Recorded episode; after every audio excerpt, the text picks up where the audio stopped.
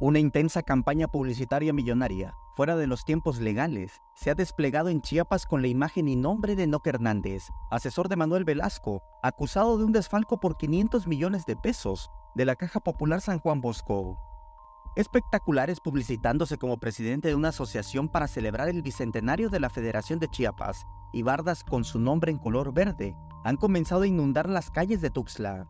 Sin embargo, Enoc negó que él lo esté pagando.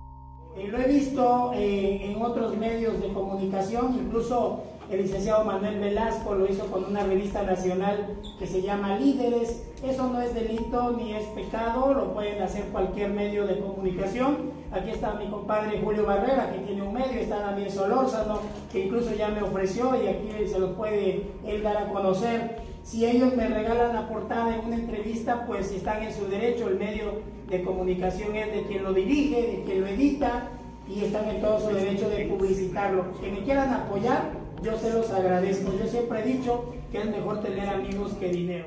Recordó que Manuel Velasco utilizó el mismo método al publicitarse en una revista y sobre ello, sobre su relación con el exgobernador de Chiapas, quien estaría detrás de una posible campaña a su favor, opinó.